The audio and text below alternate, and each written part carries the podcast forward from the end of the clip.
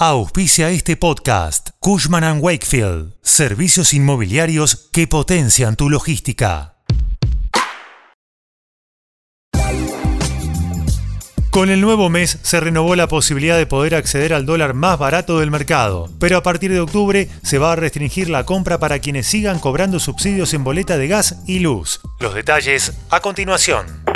Soy Fernando Bolán y esto es Economía al Día, el podcast de El Cronista, el medio líder en economía, finanzas y negocios de la Argentina. Seguinos en nuestro canal de Spotify y escuchanos todas las mañanas.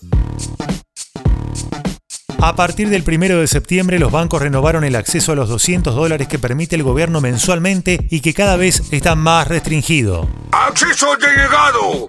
Se trata del dólar ahorro o dólar solidario, que a la cotización del dólar oficial le agrega dos conceptos, un 30% más correspondiente al impuesto país y otro 45% que los compradores pueden computar a cuenta del impuesto a las ganancias o a los bienes personales. Esta suma por cada dólar es bastante inferior a las de otras opciones del mercado para el público, que cotizan al cierre de este podcast en el orden de los 290 pesos en el mercado informal y a 285,09 del dólar MEP, al que se accede por vía de operaciones bursátiles. A pesar de esta nueva restricción, el director del Banco Central, Agustín Datelis, aseguró en Urbana Play que se le permitirá volver a comprar a un grupo que hasta ahora estaba excluido. Se trata de aquellas personas que en plena pandemia cobraron sus salarios a través del apoyo del gobierno nacional mediante el programa ATP, siempre y cuando queden afuera de los subsidios a la luz, el agua y el gas.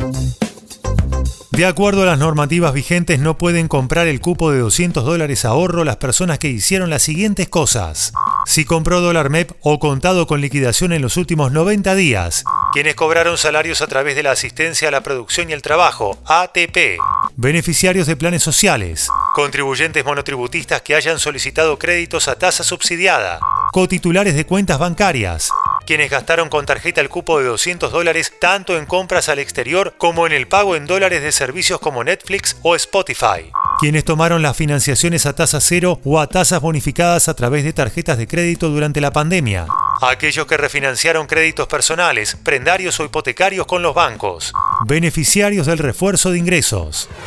Para conocer si se está dentro del grupo excluido para la compra del dólar ahorro, se puede chequear por medio de la certificación negativa de ANSES, un comprobante que tiene una validez de 30 días. La certificación negativa se puede sacar a través de la página web de ANSES o de la app Mi ANSES con tu quill y clave de seguridad social.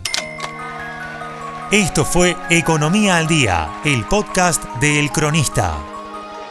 Seguinos en nuestro canal de Spotify y escuchanos todas las mañanas. Y si te gustó el podcast, podés recomendarlo.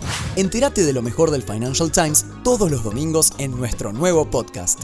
Coordinación Periodística Sebastián de Toma. Producción SBP Consultora. Hasta la próxima.